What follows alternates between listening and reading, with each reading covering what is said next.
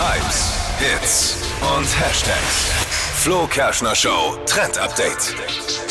Es ist heiß in Bayern und um so einen Tag am Badesee oder am Pool kommt man einfach nicht drum rum.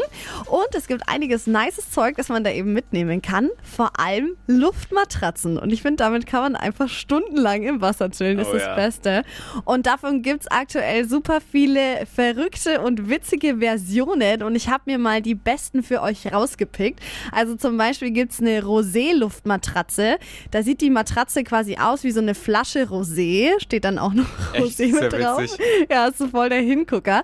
Dann habe ich auch noch einen Regenbogen gefunden, da wo oben dann eine Wolke mit drauf ist und die Wolke ist dann quasi euer Kissen und ihr liegt dann auf dem Regenbogen auf dem Wasser drauf. Also finde ich total schön. Oder was auch gut ist, ist ein Retro-Telefon. Also man hat dann quasi so ein bisschen ähm, Luft unten drin, wo man sich so reinlegen kann und der Kopf liegt dann quasi auf dem Telefonhörer oben drauf.